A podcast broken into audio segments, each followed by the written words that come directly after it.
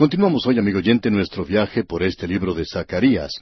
Y en nuestro programa anterior dedicamos todo el programa a la así llamada entrada triunfal. Nosotros la llamamos la salida triunfal. Y queremos decir una palabra final en relación con esto. Usted se ha dado cuenta que Mateo cita solamente una porción de lo que dice el versículo nueve. Solo una porción muy definida, por cierto, pero él dejó de lado otras cosas. Y amigo oyente, debemos decir que hay ciertas inclusiones y ciertas exclusiones. Hay ciertas admisiones y ciertas omisiones. Y la pregunta es, ¿por qué dejó de lado él ciertas cosas e incluyó ciertas cosas? Bueno, esperamos haber aclarado esto en el programa anterior, que aquello que citó Mateo y que también interpretó Juan tenía que ver con la primera venida de Cristo, y que lo demás tiene que ver con la segunda venida de Cristo.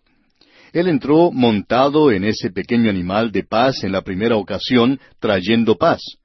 En la siguiente ocasión, Él vendrá montado en un caballo blanco, un animal de guerra, pero Él va a traer paz. ¿Cómo? Quitando toda injusticia. Porque, amigo oyente, el mundo ha tenido más de dos mil años para decidir lo que va a hacer con Jesucristo. Y en el día de hoy, Él ha sido en su mayoría rechazado.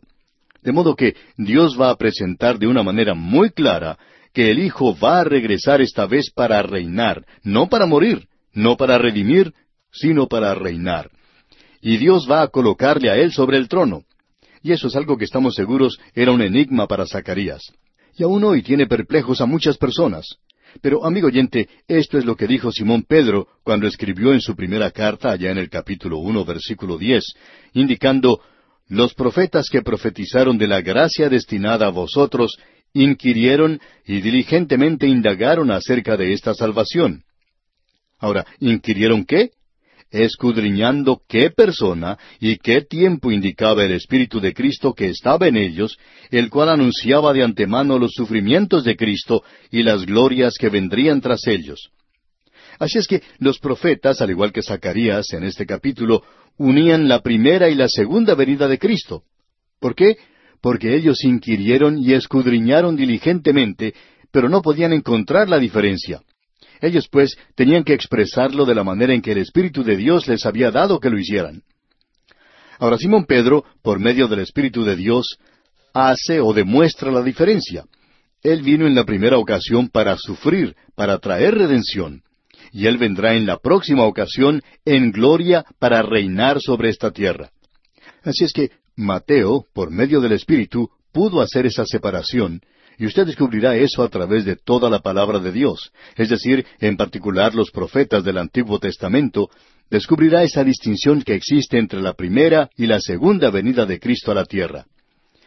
Vamos a dejar ahora este versículo nueve de Zacarías, capítulo nueve, aunque este es, podríamos decir, la bisagra o articulación sobre la cual se abre y cierra la puerta de la interpretación alrededor de este gran versículo que tenemos aquí. Y sabemos que en este capítulo y en el que sigue, esto es completamente cierto. Pero vamos a dejar este versículo nueve y vamos a continuar con el versículo diez que nos dice en su primera parte, Y de Efraín destruiré los carros y los caballos de Jerusalén. Aquí se está hablando de caballos que representan la guerra, y vamos a seguir leyendo hasta el versículo trece, y luego daremos la interpretación de lo que consideramos aquí. Los versículos diez al trece de este capítulo nueve de Zacarías dicen Y de Efraín destruiré los carros y los caballos de Jerusalén, y los arcos de guerra serán quebrados, y hablará paz a las naciones, y su señorío será de mar a mar, y desde el río hasta los fines de la tierra. Y tú también por la sangre de tu pacto serás salva, yo he sacado tus presos de la cisterna en que no hay agua. Volveos a la fortaleza, oh prisioneros de esperanza. Hoy también os anuncio que os restauraré el doble, porque he entesado para mí a Judá como arco, e hice a Efraín su flecha, y despertaré a tus hijos, oh Sión, contra tus hijos, oh Grecia, y te pondré como espada de valiente. Usted se ha dado cuenta que aquí se menciona a Efraín, y ese es el reino del norte y también el reino del sur. O sea que no están perdidos, por lo menos Dios no pensaba que estuvieran perdidos como opinan algunos. Él sabía dónde estaban. Ahora aquí tenemos algo que uno debe considerar cada vez que estudia el capítulo nueve de Zacarías, Y cuando uno describe la marcha realizada por Alejandro Magno al cruzar él lo que hoy se conoce como Turquía, y cuando él se apoderó de esas grandes ciudades griegas y las destruyó, y es una lástima que esas cosas tan hermosas hayan sido destruidas por ese hombre. Por supuesto que esto fue hecho porque tenía un ejército bastante pequeño para esa época, de unos cincuenta mil hombres, y él estaba avanzando rápidamente para obtener una victoria mundial y gobernar el mundo. Así es que él aplastó, por así decirlo, estas ciudades. Y él continuó marchando, y luego él dio como una media vuelta para cruzar este puente que es la tierra de Israel. Y esas grandes ciudades que se encontraban entonces en el norte, en Asiria, él las destruyó. Damasco es mencionada. Y luego podemos apreciar a este hombre entrando a la tierra prometida, en la tierra de los filisteos. Y lo podemos ver también cuando llega a Jerusalén y vimos que no la destruyó, porque Dios dijo que Él la iba a proteger. Él dijo, entonces acamparé alrededor de mi casa como un guarda. Él iba a proteger la ciudad y el templo. Y de todos los lugares que fueron destruidos, uno esperaría que Jerusalén fuera destruida, porque todos pensaban que así ocurriría, porque el sumo sacerdote se había negado a pagar tributo a Alejandro Magno, porque él ya se lo estaba entregando al imperio medo-persa. Entonces, no le podía dar el tributo que demandaba Alejandro porque estaba obligado por ese tratado. Y él mantuvo esa obligación y por supuesto que eso enfureció a Alejandro Magno. Y uno esperaría que él llegaría a la ciudad de Jerusalén y la destruiría completamente. Pero esa es una ciudad que él no destruyó, aunque él se apoderó de Egipto, se apoderó de Babilonia y destruyó al imperio medo-persa. Y él solamente tenía treinta y tres años de edad. Y murió borracho, y este hombre murió con prácticamente todo el mundo en sus manos. Él tenía una carisma maravillosa, como se dice, sus seguidores eran muy fieles para con él. Y se dice que muchas de esas naciones le seguían. Él era un general muy brillante, un joven muy atractivo, con mucha carisma. Sin embargo, también era una persona brutal y cruel y arrogante y cosas por el estilo. Ahora alguien quizá nos diga o nos pregunte, ¿cómo sabemos que él está hablando en cuanto a esto? Bueno, el versículo 13 tendría que haber aclarado esto. Dice, Despertaré a tus hijos, oh Sión, contra tus hijos, oh Grecia. De eso es de lo que él está hablando aquí en este capítulo. Y Alejandro Magno es del imperio macedonio, del imperio greco-macedonio, que fue a esa zona y llegó a convertirse en un gobernante mundial. Él controló al mundo de su día. Él controló todo, con la excepción de Alejandro Magno mismo. Él murió borracho. Ahora debemos decir que Alejandro Magno vino, o se presentó, mejor dicho, era una forma brutal para conquistar el mundo.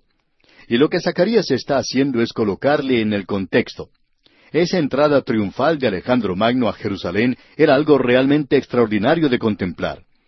El sumo sacerdote sale a recibirle, y Alejandro Magno era una persona muy supersticiosa y había tenido una visión, un sueño de un hombre que salía a recibirle vestido como el sumo sacerdote, y que él debía escuchar lo que ese hombre tenía que decir.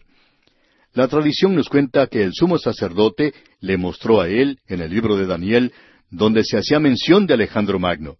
Alejandro Magno es mencionado en el libro de Daniel, el macho cabrío que tiene un cuerno de gran tamaño y ese cuerno fue quebrantado. Y ese es el imperio greco-macedonio, y ellos iban a gobernar sobre esta gente aquí. Así es que él entró a Jerusalén con mucho triunfo, digamos, pero él no destruyó ese lugar después de todo. Él pensaba que era algo tan destacado que él quería servir al Dios vivo y verdadero. Así es que él ofreció un sacrificio. Y amigo oyente, debemos decir que eso es algo realmente sorprendente. Ahora aquí tenemos un contraste. Aquí entra el Señor Jesucristo a Jerusalén montado en un pollino, y Él no viene a destruir al mundo, sino que vino a salvar al mundo. El Hijo del Hombre no vino para ser servido, sino para servir. Él no vino a formar un gran reino y a buscar que las multitudes le siguieran y que le sirvieran. El Hijo del Hombre no vino para ser servido, sino para servir y para dar su vida en rescate por muchos, dice el mismo Señor Jesucristo en el Evangelio según San Mateo capítulo veinte, versículo veintiocho. Así es que Él entra a Jerusalén como rey, pero no en triunfo.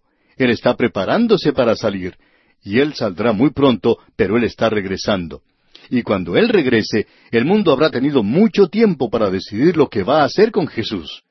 Tiene que llegar a una decisión en cuanto a Él. De modo que Él viene otra vez, Él va a regresar. Ahora tenemos en esta sección algo que opinamos es destacado, y es que aquí viene uno a Jerusalén que no estaba haciendo una entrada triunfal. Él estaba en camino hacia la cruz para traer paz a la humanidad. Pero Él regresará algún día para traer paz al mundo. Así es que Él dice, y de Efraín destruiré los carros. Ese es el reino del norte. Ellos habían estado actuando de manera muy guerrera. Y los caballos de Jerusalén. El caballo era el animal de guerra.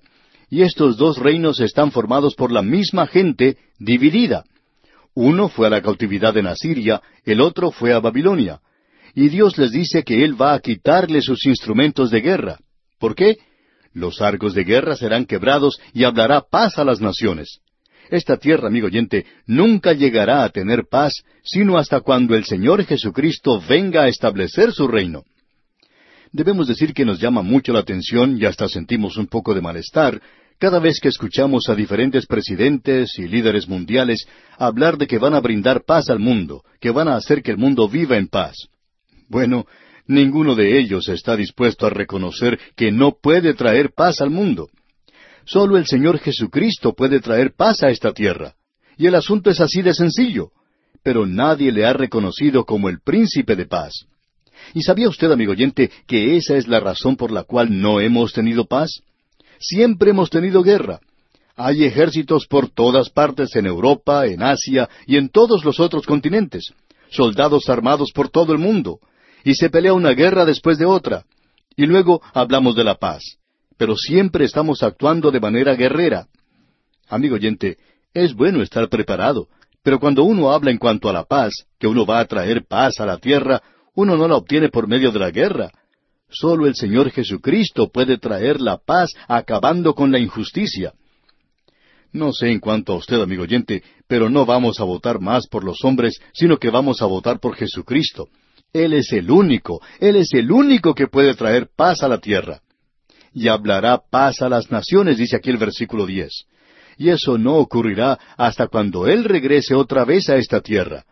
Y hasta entonces creemos que en lugar de estar tratando de establecer paz a través de todo el mundo, necesitamos mantenernos preparados para protegernos.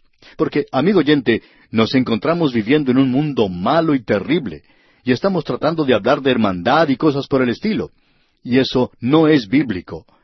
La única hermandad o fraternidad que puede ser formada hoy es en el cuerpo de Cristo, aquellos que han sido redimidos por la sangre de Cristo. Ahora sabemos que esto no es algo muy popular en el presente. Sabemos que cuando los médicos nos dan medicinas y luego nos acuestan en la mesa de operaciones y nos cortan o quitan este pedazo aquí y allá, debemos reconocer que eso no es algo muy divertido. Pero este es el único camino por el cual la persona puede llegar a tener buena salud.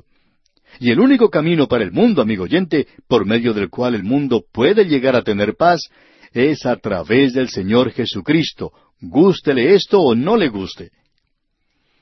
Continuando ahora aquí en Zacarías capítulo nueve, leamos el versículo once. Y tú también por la sangre de tu pacto serás salva. Yo he sacado tus presos de la cisterna en que no hay agua. Debemos decir, amigo oyente, que lo mejor que podemos hacer aquí es realmente presentar una interpretación espiritual de este versículo. Y tú también, por la sangre de tu pacto, serás salva. Y esa sangre del pacto es la sangre del Nuevo Testamento, la sangre de Jesucristo. Y solamente a través de esa sangre existe liberación para la humanidad. Nosotros no reconocemos que el hombre en este mundo del presente sea en realidad un hombre libre. Sí, él habla de liberación y libertad y cosas por el estilo, pero él es prisionero. Se ha vendido al pecado. Es un esclavo del pecado. Y en un día en que se habla tanto de libertad, son cientos las cartas que recibimos en cuanto a drogadictos que han sido liberados. ¿Cómo? Solo por la sangre de Cristo, amigo oyente, solo por volverse a Él. Él es el único que puede librar a los prisioneros de la cisterna en que no hay agua. Y en los versículos doce al catorce de este capítulo nueve de Zacarías leemos Volveos a la fortaleza, oh prisioneros de esperanza, hoy también os anuncio que os restauraré el doble, porque he entesado para mí a Judá como arco, e hice a Efraín su flecha, y despertaré a tus hijos, oh Sión, contra tus hijos, oh Grecia, y te pondré como espada de valiente. Y Jehová será visto sobre ellos, y su dardo saldrá como relámpago, y Jehová el Señor tocará trompeta e irá entre torbellinos del austro.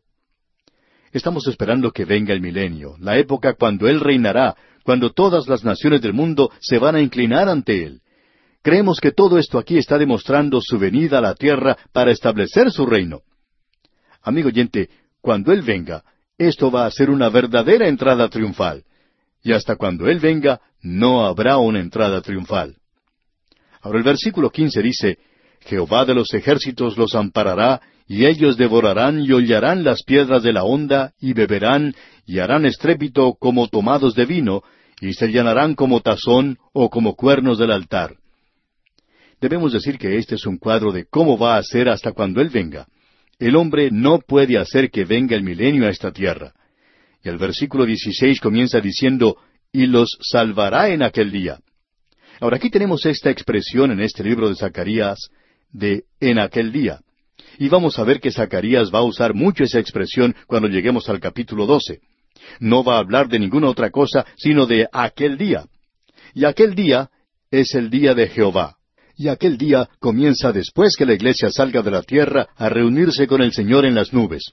Entonces estaremos con el Señor y aquí comenzará sobre la tierra el período de la gran tribulación. Será entonces, y creemos que este período concluirá en un lapso de siete años, cuando el Señor regrese a establecer su reino sobre esta tierra. Entonces tendremos el reino milenario sobre esta tierra. Y el versículo 16 continúa diciendo, Y los salvará en aquel día Jehová su Dios como rebaño de su pueblo, porque como piedras de diadema serán enaltecidos en su tierra. Aquí se está hablando de joyas que resplandecen. Habrá joyas resplandecientes en aquel día de Jehová. Y Malaquías nos va a decir que el Señor va a reunir sus joyas en aquel día para comprar esa perla de gran precio. Él pagó un precio tremendo por esa perla de gran precio. ¿Y qué cuadro el que se nos presenta aquí, amigo oyente? Y el versículo 17 continúa, porque cuánta es su bondad y cuánta su hermosura. Ahora esta es la bondad de aquel que viene, en contraste con Alejandro Magno, que no era conocido por su bondad, porque era una persona muy cruel, brutal y arrogante, lleno de orgullo. El Señor Jesucristo era manso y humilde, y Él está lleno de bondad y hermosura. No había hermosura para que le deseemos cuando Él vino en la primera ocasión. La cruz no es algo hermoso como piensan algunas personas, era algo horrible. Pero cuando vuelva otra vez, entonces sí podremos apreciar esa hermosura. Cuán hermoso es Él, amigo oyente. Uno escucha hablar de esa gente hermosa hoy, pero Él es una persona hermosa de veras. Y también lo son aquellos que le pertenecen. Y el versículo 17 concluye diciendo, El trigo alegrará a los jóvenes y el vino a las doncellas. Este es un vino nuevo que no intoxica, no ha tenido oportunidad de fermentarse. Así es que lo que tenemos aquí, amigo oyente, es aquello que nos habla de comida para comer y aquello que nos habla de abundancia, aquello que nos habla de algo realmente maravilloso, el trigo y el vino. Eso será lo que caracterizará su reino. Habrá mucha abundancia, no habrá falta de energía en el reino de Jesucristo. Bien, amigo oyente, vamos a detenernos aquí por hoy.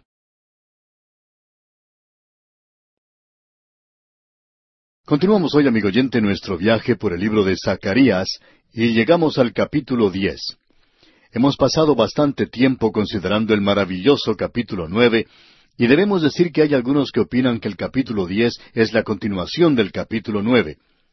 Creemos que es la creencia de algunos comentaristas bíblicos del presente, expositores muy buenos de la Biblia, como es el doctor Merrill Unger, quien opina que el versículo uno pertenece al capítulo nueve. Y la razón por la cual mencionamos esto es que aceptamos esa opinión. Pero el resto del capítulo es algo separado y vamos a poder ver esto al continuar en nuestro estudio. En el capítulo nueve, el profeta Zacarías está describiendo la liberación futura de los reinos del norte y el sur y cómo Dios va a utilizarlos en el futuro y que el milenio será establecido con esta gente que es en realidad los sacerdotes para las naciones gentiles del mundo. Ahora el capítulo diez lo hemos llamado Judá e Israel van a ser esparcidos nuevamente, pero finalmente serán reunidos. Ahora el versículo uno, aunque pertenece al capítulo nueve, a ese maravilloso y glorioso cuadro del milenio que vendrá sobre la tierra, nos dice Pedid a Jehová lluvia en la estación tardía. Jehová hará relámpagos y os dará lluvia abundante y hierba verde en el campo a cada uno. En primer lugar, debemos decir que cuando aquí dice lluvias, debemos interpretar eso como que significa exactamente lo que dice, lluvia. Está hablando de la lluvia literalmente. Porque usted se da cuenta, amigo oyente, que Dios le ha prometido a Israel, a su pueblo terrenal, bendiciones terrenales. Él le ha prometido a ellos algo que nunca le ha prometido a la iglesia. A nosotros se nos ha dicho que vamos a ser bendecidos con bendiciones espirituales. Ellos van a ser bendecidos con bendiciones físicas, con bendiciones que son temporales. Y naturalmente esto se realiza a través de las lluvias que caerían sobre esa tierra y que producirían cosechas buenas, ya que en aquel entonces esa tierra, como ya hemos visto, era como el jardín del Edén. Sin embargo, hoy es todo lo contrario. ¿Por qué? Porque ha caído el juicio sobre esa tierra, y ese juicio todavía no ha sido quitado. Ahora Dios dice que va a enviar la lluvia tardía. Descubrimos aquí entonces que cuando Él dice la lluvia tardía, eso significa la lluvia tardía. Y usted puede darse cuenta que Dios ha mencionado esto varias veces y que aquello que destaca el juicio es el evitar que llueva. Y eso es lo que ocurre con esa tierra en el presente. Creemos que el otro problema que tiene Israel junto con los árabes es el problema del agua, cómo obtener más agua. Ahora eso sería lo más fácil para ellos si se volvieran a Dios y luego experimentar, eh, disfrutar de las bendiciones físicas que vendrán a través de la lluvia. Pero ellos no se han vuelto a Dios y las lluvias no han regresado. Algunos han expresado que las lluvias han vuelto a esa tierra, pero eso no ha sucedido. Sí, está lloviendo un poco más, pero en algunos lugares donde se ha sembrado muchos árboles, si uno los visita durante el verano, se da cuenta que todavía necesitan mucha lluvia, y es algo que se necesita urgentemente, amigo oyente, en ese lugar. No hay la irrigación suficiente allí. No pueden irrigar toda la tierra que necesita ser irrigada. Ahora esa lluvia tardía, o como se le ha llamado la lluvia de primavera, ocurre en los meses de marzo y abril y se nos informa que ha regresado para un grupo limitado. Pero la lluvia que están recibiendo ni siquiera se aproxima a la cantidad de lluvia que se indicaría aquí. Porque Dios dice que Él va a enviar la lluvia en la estación tardía y que será una lluvia abundante y que habrá hierba verde en el campo para los animales. Habrá abundante lluvia para los árboles y para los sembrados y las plantas y para las frutas que a ellos les gustaría plantar. Ese es el cuadro que tenemos aquí y la interpretación de todo esto es que se refiere directamente a aquello que es físico. También creemos que tenemos aquí un símbolo de un refrescamiento o de un refrigerio espiritual. Así es como se utiliza en la profecía de Joel, por ejemplo, en el capítulo dos y versículo veintiocho, que ya hemos considerado y a lo cual no vamos a regresar. Y aquí también tiene relación a eso. Lo que la lluvia física hace por la tierra, bueno, sucede lo mismo con la lluvia espiritual, el Espíritu de Dios sobre esta gente.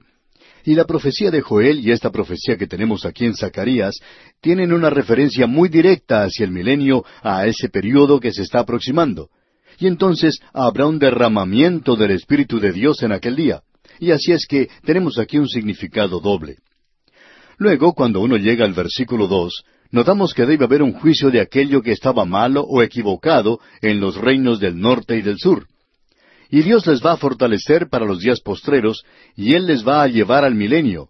Pero hay ciertas cosas que están completamente equivocadas en su medio, y esto es destacado aquí para nosotros en los versículos dos y tres de este capítulo diez de Zacarías, donde leemos Porque los terafines han dado vanos oráculos, y los adivinos han visto mentira, han hablado sueños vanos y vano es su consuelo, por lo cual el pueblo vaga como ovejas y sufre porque no tiene pastor. Contra los pastores se ha encendido mi enojo y castigaré a los jefes, pero Jehová de los ejércitos visitará su rebaño, la casa de Judá, y los pondrá como su caballo de honor en la guerra. Tenemos presentado ante nosotros aquí aquello que estaba causando problemas en la nación. Eso es lo que se nos dice aquí. Y se nos dice que esto es por los ídolos. La palabra que se utiliza aquí es terafines, porque los terafines han dado vanos oráculos y los adivinos han visto mentira, han hablado sueños vanos y vano es su consuelo. En realidad no tienen ningún consuelo que dar. Parecería que lo estuvieran haciendo, pero no lo tienen. Uno de los grandes pecados de Israel era esa dependencia antigua de los ídolos y los adivinos. Y la palabra de Dios tiene mucho que decir en cuanto a esto. Ahora aquí está hablando de estos ídolos, terafines, eran pequeñas divinidades caseras relacionadas con el oráculo. De ellas se habla en otros lugares en las Escrituras. Queremos ver lo que nos dice, por ejemplo, el capítulo 21 de Ezequiel y el versículo 21. Dice, Porque el rey de Babilonia se ha detenido en una encrucijada al principio de los dos caminos para usar de adivinación, ha sacudido las saetas, consultó a sus ídolos, miró el hígado. Muy bien, como podemos ver, esta cita es de suma ayuda para nuestro estudio.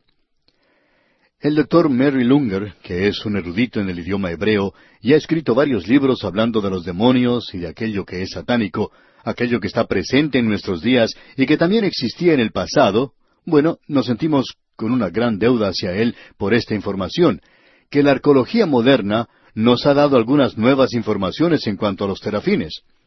Hay un lugar antiguo cerca de la ciudad de Nínive llamado Nooso, del cual nunca habíamos oído hablar antes. No es tan conocido como la capital de algunas de nuestras naciones, un lugar llamado Nooso.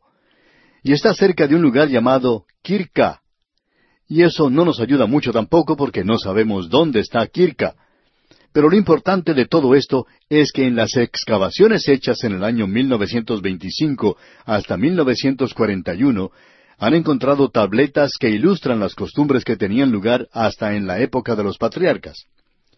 Usted recordará que cuando Jacob tomó a sus dos esposas, Lea y Raquel, y dejó a su tío Labán, porque Jacob había tenido problemas con Labán, como bien sabemos, así es que él estaba muy contento de salir de allí. Y Raquel, usted recordará, llevó el terafín. Eso se menciona allá en Génesis capítulo 31, versículo 34.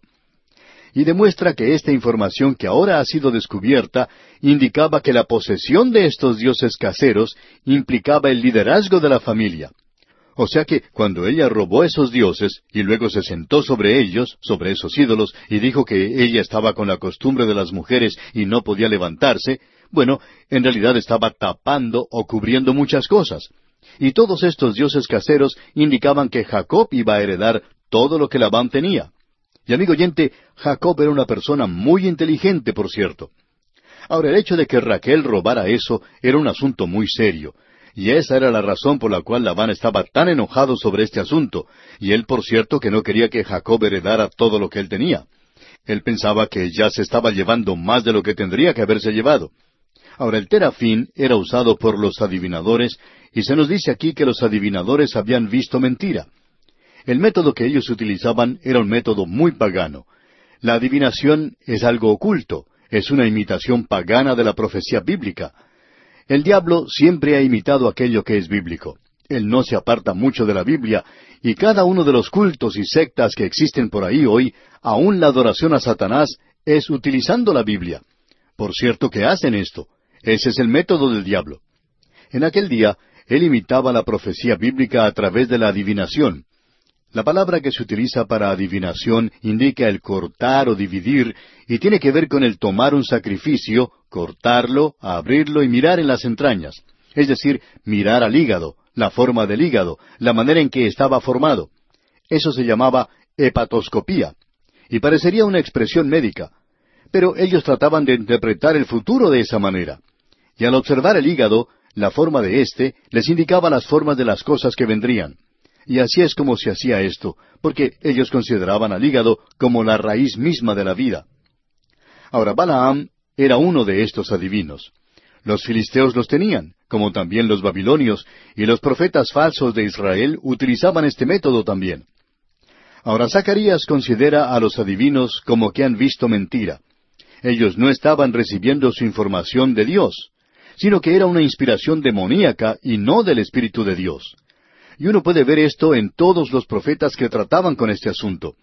Y Dios estableció una ley en cuanto a eso, como bien sabemos, que ellos no debían tener nada que ver con la adivinación. Ellos no debían tener ningún trato con los adivinos. Eso, por supuesto, es totalmente satánico. No vamos a entrar en mucho detalle en esto y le vamos a decir por qué. Porque cuando lleguemos al estudio de Apocalipsis vamos a tratar este tema. Es por eso que no queremos dedicarle mucho tiempo a este asunto aquí y queremos aclarar aún un poco más esto. Por mucho tiempo no se hablaba de esto desde el púlpito. El autor de estos estudios bíblicos, el doctor J. Vernon McGee, contaba que en cierta ocasión él había presentado una serie de mensajes en su iglesia y que cada domingo había como tres mil personas presentes que venían a escucharle hablar sobre el tema de los demonios. Y en aquel tiempo él era probablemente el único que hablaba sobre este tema. Y algunos amigos le tomaban el pelo por esto, diciendo que él usaba cualquier método con tal de conseguir que la gente viniera a escucharle. Pero él hacía eso entonces porque pensaba que era algo que hacía falta. Pero ahora, en el presente, parece que las cosas han cambiado a todo lo opuesto, y se habla demasiado de esto en las iglesias. Se habla mucho del tema de demonios y de Satanás. Estamos viendo una gran manifestación de eso en el presente. Un día le preguntaron al doctor Magui si él había visto esa película titulada El Exorcista, y él respondió que no. Y cuando se le preguntó si él iba a verla, contestó que no. Y le preguntaron que por qué, si no le gustaba estar al tanto de las cosas. Pero él dijo que eso era algo que no le interesaba, y que no quería ver esa clase de cosas. Y amigo oyente, eso ha existido por mucho tiempo, por muchos años, y eso no es algo nuevo. Satanás y los demonios son una realidad, pero no creemos que hoy Él esté operando en un nivel tan bajo como antes. Pensamos que Él está operando ahora en los lugares donde se está predicando la palabra de Dios. El mismo doctor Magui decía que muchos de los problemas físicos que él experimentaba era a causa de esto.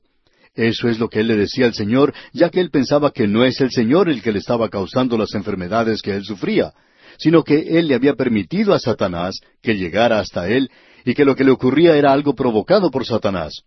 Él pensaba que Satanás quería ver que se detuviera esta enseñanza de la palabra de Dios. Y naturalmente este es el lugar donde él tenía que obrar. No nos sorprende, pues, que muchas de las así llamadas iglesias bíblicas se hayan apartado por una avenida egoísta en el presente, y hoy están presentando un programa o alguna otra cosa que hace que se acerquen las multitudes para ver qué puede ser nuevo o novedoso. Amigo oyente, lo único que Dios honrará permanentemente es su palabra. Y nosotros hemos tratado honestamente en estos días de mantener nuestros ojos en la persona de Jesucristo. Esa es la respuesta para todas esas cosas falsas del presente. Pensamos que el diablo tratará de engañarle, y amigo oyente, él probablemente quiere destruir la reputación de la mayoría. Y esa es la razón por la cual necesitamos la protección de Dios, y hoy necesitamos la protección de Dios como nunca antes. Así es que necesitamos mantener nuestros ojos, nuestra mirada en el Señor Jesucristo. Esa es la razón por la cual debemos mantener nuestra atención fija en Él, porque si uno se mantiene cerca de Él, usted va a estar mucho más lejos de los diablos y los demonios. De eso estamos seguros. Y todo eso que se dice hoy de expulsar a los demonios en la iglesia, creemos que sería mejor que en lugar de hacer eso, debiéramos acercarnos más a Cristo. Eso es lo importante. Usted recordará una parábola que contó el Señor Jesucristo en cuanto a un hombre que había tenido un demonio. Y ese demonio salió del hombre. Entonces el hombre barre y adorna bien la casa de donde había salido el demonio, pero él no tenía nada con qué llenar ese lugar vacío. Así es que ese demonio se cansó de andar de un lugar a otro y se acordó de ese hombre y regresó, y pensaba que era algo fácil de conquistar. Así es que ese demonio trajo consigo algunos amigos, otros demonios, y la condición de ese hombre, dice el Señor, después fue peor que lo que había sido anteriormente. Así es que, amigo oyente, al expulsar demonios es mejor que tenga alguien que ocupe ese apartamento, porque los demonios tienen muchos amigos y los van a traer junto con ellos de regreso, y volverán a vivir allí. De modo que tenemos aquí una profecía muy destacada, porque los terafines han dado vanos oráculos, han mentido, siempre lo han hecho, y los adivinos han visto mentira. Y estos son aquellos que siempre han utilizado esto. Ellos son los que han contado sueños falsos, sueños que nunca han tenido. Vano es su consuelo, por lo cual el pueblo vaga como ovejas y sufre porque no tiene pastor. No había un verdadero pastor que guiara al pueblo. Y en el día de hoy, amigo oyente, la gran necesidad de la iglesia no es el de más programas juveniles o nuevos métodos o diferentes artefactos. Lo que necesitamos hoy son pastores que puedan alimentar a las ovejas con la palabra de Dios.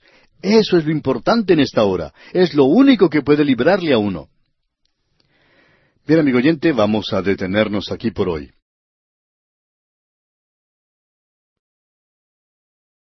Continuamos hoy, amigo oyente, nuestro viaje por este libro de Zacarías. y estamos en el capítulo diez, en el mismo lugar donde dejamos en el programa anterior. Recién habíamos comenzado con este capítulo diez. Le habíamos dado el título de Judá e Israel deben ser esparcidas otra vez, pero finalmente serán reunidas. Y el Señor está presentando de manera clara aquí, en el libro de Zacarías, que el regreso de ellos de la cautividad babilónica no era un regreso permanente, que ellos nuevamente irían a la cautividad y que iban a ser esparcidos a través de todo el mundo. Vimos que él hablaba de la liberación futura de Efraín y Judá. Ahora Efraín aquí se refiere a las diez tribus del norte.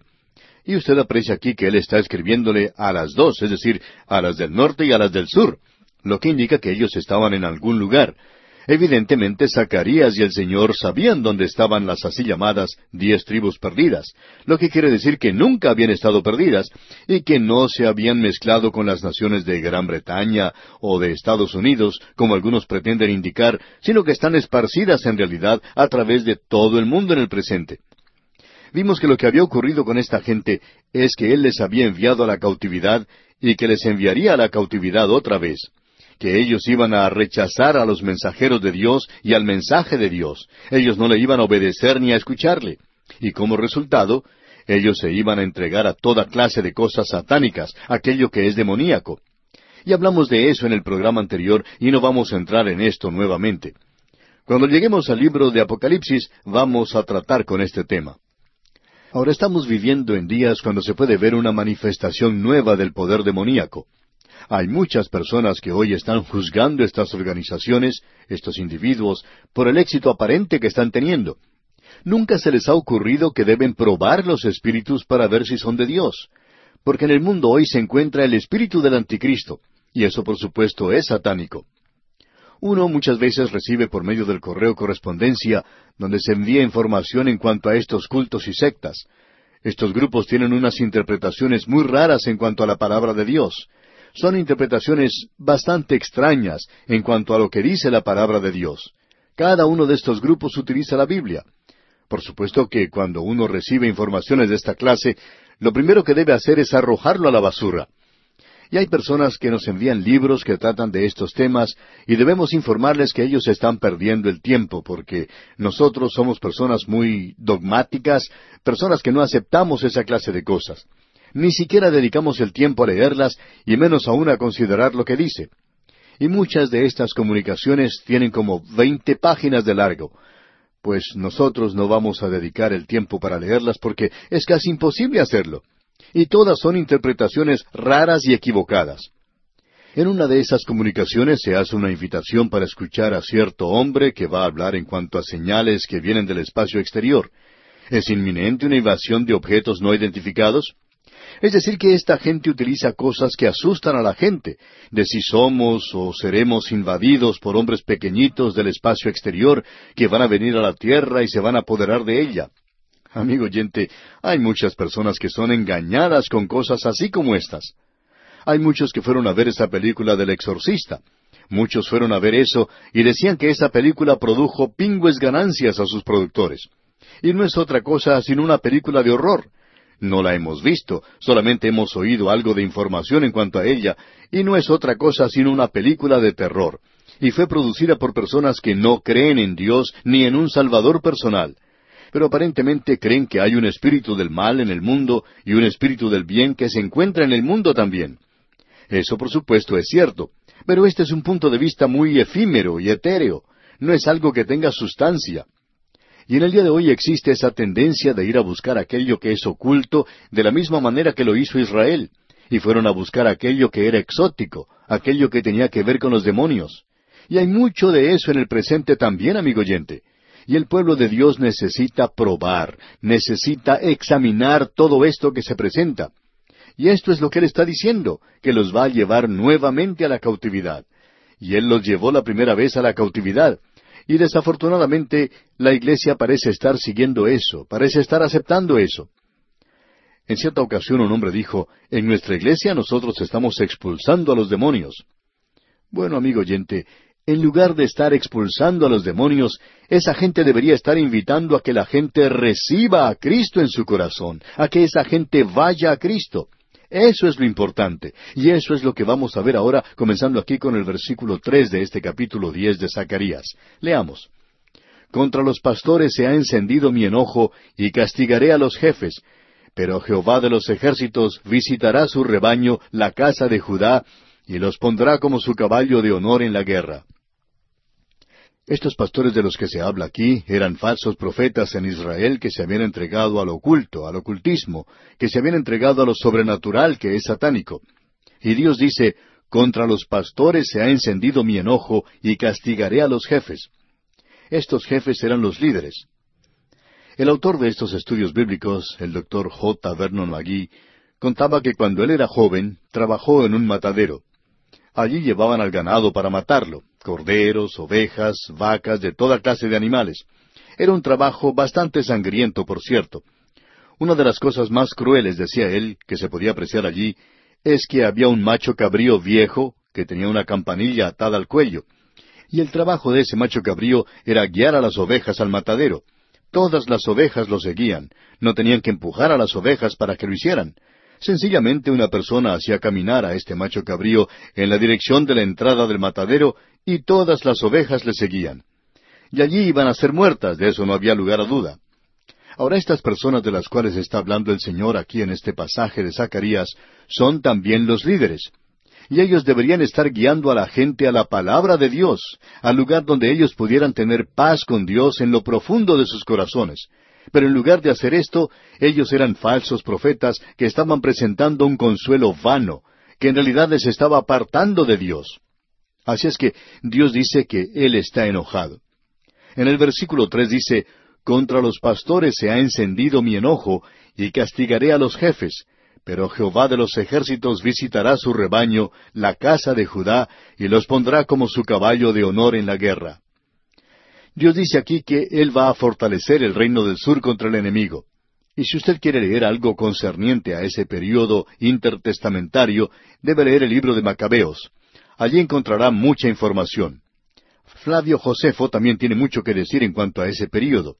En cierto sentido, esta gente sufrió más en ese período que en cualquier otro tiempo, pero ellos pudieron hacerle frente a sus enemigos. Dios dijo que Él los iba a fortalecer. Luego, Él mira hacia el futuro cuando vendría el Mesías. Y aquí Él es identificado para nosotros de una manera muy clara. Dice el versículo cuatro de este capítulo diez de Zacarías, de él saldrá la piedra angular, de él la clavija, de él el arco de guerra, de él también todo apremiador. De él saldrá. ¿De quién? Es de aquel que vendrá, y el tiempo es futuro. Es por eso que nos dice claramente, de él saldrá la piedra angular. Y la piedra angular se coloca en un edificio en el punto donde se unen dos paredes en un ángulo de noventa grados. Allí se coloca esa piedra angular, y creemos que el cuadro que se nos presenta aquí de Cristo es algo maravilloso. Se lo presenta a Él como esta piedra angular, ya que tenemos el muro de Judá y el muro de las diez tribus. Y el mensaje que tenemos es que Él será esa piedra angular que unirá y juntará a todas estas tribus otra vez. Pero esta piedra angular tiene un significado mucho mayor que este, y es en realidad un cuadro maravilloso el que se nos presenta aquí. Usted recordará que Isaías tiene algo que decir en cuanto a esto. Allá en el capítulo veintiocho del libro de Isaías, versículo dieciséis, leemos Por tanto, Jehová el Señor dice así, He aquí que yo he puesto en Sión por fundamento una piedra, piedra probada, angular, preciosa, de cimiento estable. El que creyere, no se apresure. Este es un cuadro hermoso, maravilloso, el que se nos presenta. Este es el versículo que el apóstol Pedro cita en su primera epístola, capítulo dos y versículo seis, donde dice, Por lo cual también contiene la escritura, He aquí pongo en Sión la principal piedra del ángulo, escogida, preciosa, y el que creyere en él no será avergonzado. Isaías utilizó la palabra apresurar. Él no se apresuró, no se confundió. Ese es el pensamiento que tenemos allí. Y en los días en que vivimos, ¿cuál es la respuesta al ocultismo y al exorcismo? Como alguien nos dijo, bueno, ustedes hablan en cuanto al exorcista y aparentemente no creen que los creyentes deberían ir a ver esa película. Bueno, pensamos que no deberían hacerlo, que no deberían verla. Y ese es nuestro juicio nada más. Quizá nosotros somos un poco chapados a la antigua, pero nos sentimos muy cómodos en esa posición, amigo oyente. No creemos que los creyentes deben meterse a jugar o a tratar con cosas del oculto. Creemos que nunca deberían meterse con eso de ninguna manera. Ahora, ¿qué es lo que debemos hacer? Bueno, si usted permanece cerca de la palabra de Dios, usted va a permanecer cerca de la persona de Jesucristo. Porque, amigo oyente, él inmediatamente después de eso habla de aquello que es extraño, que trata con lo sobrenatural, pero que es demoníaco. Ahora, no estamos poniendo en duda hoy el hecho de que no hay poder en todo este asunto falso. Y no deberíamos decir todo esto, sino deberíamos estimar que el ochenta o noventa por ciento de esto es falso. Pero ¿qué podemos decir del otro diez por ciento? Allí es donde está el problema, porque probablemente es demoníaco. Ahora, a los griegos en aquellos días se les consideraba muy inteligentes. Sin embargo, hacían viajes constantemente a Delphi y allí observaban en una cueva cómo caían las hojas. Y las interpretaciones que daban a eso los sacerdotes, pues provocaban que un ejército saliera a la mar o que se quitara a la persona que ocupaba el trono. Eso cambiaba el curso de la historia. Ahora alguien quizá diga, bueno, los griegos eran un pueblo muy inteligente. ¿Por qué tenían que seguir esa interpretación, esa superstición? ¿Y quién le dijo a usted, amigo oyente, que no había nada en eso, y que era nada más que una superstición? Bueno, creemos que el diablo estaba cosechando mucho en aquel tiempo, y que para él era un tiempo muy bueno. Él estaba dirigiendo al imperio griego de esa manera. Personalmente no nos gusta oír decir que hay adivinos o personas que pueden predecir el futuro y que lo hagan en las capitales de las naciones, porque pueden llevar a un líder de una nación en un camino equivocado. Ahora, ¿qué es lo que debemos hacer? Amigo oyente, debemos buscar a la persona de Cristo. Él es la piedra angular, Él es el cimiento en el cual podemos descansar. El apóstol Pedro en su primera epístola capítulo dos versículo siete nos dice, Para vosotros pues, los que creéis, Él es precioso. Pero para los que no creen, la piedra que los edificadores desecharon ha venido a ser la cabeza del ángulo, y piedra de tropiezo y roca que hace caer, porque tropiezan en la palabra, siendo desobedientes, a lo cual fueron también destinados nosotros nos hemos convencido que las personas que van a esos cultos extraños y sectas son personas que han escuchado el Evangelio, que han escuchado la palabra de Dios y que le han dado la espalda. Esto nos lo explica el apóstol Pablo en su segunda epístola a los tesaronicenses, capítulo dos, versículo once, donde dice, Por esto Dios les envía un poder engañoso para que crean la mentira. Creemos que ese es el principio que opera en el presente. Ahora, en el capítulo 21 del Evangelio según San Mateo, versículo 44, el Señor Jesucristo hizo una declaración sorprendente. Él se llamó a sí mismo allí una piedra, y el que cayere sobre esta piedra será quebrantado, y sobre quien ella cayere le desmenuzará. Cristo es esa roca, esa piedra, y Él puede ser algo que nos ayude a progresar, o puede ser una piedra en la cual tropezamos usted puede aceptarle a Él y recibirlo, y puede venir a Él como pecador y caer sobre Él, confiar en Él, descansar en Él, y usted queda quebrantado. Usted ya no confía en sí mismo, usted confía en Él. O de otro modo, Él va a ser esa piedra que caiga sobre usted y que le desmenuce. Es decir, Él va a ser el juez. El profeta Daniel mencionó que al final del gobierno gentil será enviada una piedra que no ha sido cortada con manos, que es el Señor Jesucristo, y que castigará esta tierra, a cada gobierno, a cada uno que esté en rebelión contra Dios. Esa es esa clase de piedra. Ahora, ¿qué es lo que necesitamos hoy cuando la gente se está volviendo hacia el ocultismo? ¿Qué es lo que debemos hacer? Pues, amigo oyente, debemos acercarnos más a Cristo. Él es esa piedra de cimiento, Él es la piedra angular, y debemos descansar en Él. Él es aquel que nos puede reunir y el único que puede juntarnos. Ahora note usted aquí que Él no solo es la piedra angular, sino que se dice aquí en este versículo cuatro del capítulo diez de Zacarías, que de Él saldrá la clavija. Y esto es algo interesante. Esta clavija se refiere a esa estaca o espiga, como se le llama en algunas partes, que se utiliza para asegurar una carpa. Esta clavija ayudaba para que esa carpa colocada en el desierto no fuera derribada por el viento. Israel utilizaba esto para que el tabernáculo no fuera derribado por el viento. Así es que debían utilizar estas clavijas. Y esas clavijas debían ser introducidas muy profundamente en la arena del desierto para poder mantener esas carpas en pie. Y Cristo es llamado aquí la clavija. Y vemos que esto es utilizado en varios pasajes de la palabra de Dios. Por ejemplo, en Isaías, capítulo 22, versículo 23, leemos, Y lo hincaré como clavo en lugar firme, y será por asiento de honra a la casa de su padre. Él es quien está sosteniendo las cosas en el presente, y necesitamos asirnos de Él o permitirle que Él nos sostenga a nosotros. Qué cuadro el que se nos presenta aquí del Señor, amigo oyente. Ahora este clavo se presenta también con un uso diferente. Era algo que se clavaba dentro de la carpa, algo que podía utilizarse para colgar las cosas. Las mujeres podían colgar en él sus joyas, los hombres podían colgar sobre él las cosas de valor que tenían dentro de la carpa en la cual vivían.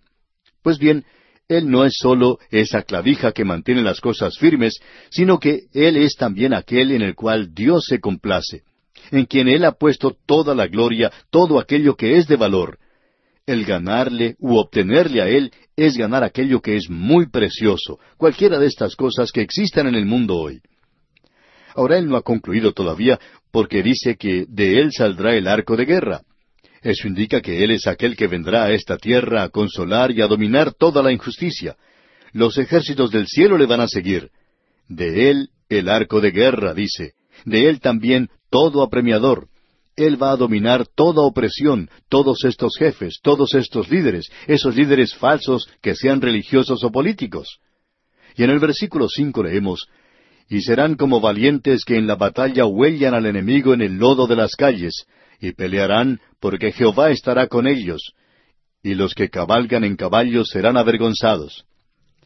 Este período va a ser un período tenebroso, pero Dios va a encargarse de cuidar de su pueblo y permitirles que pasen a través de esto, porque durante ese período Cristo vendrá.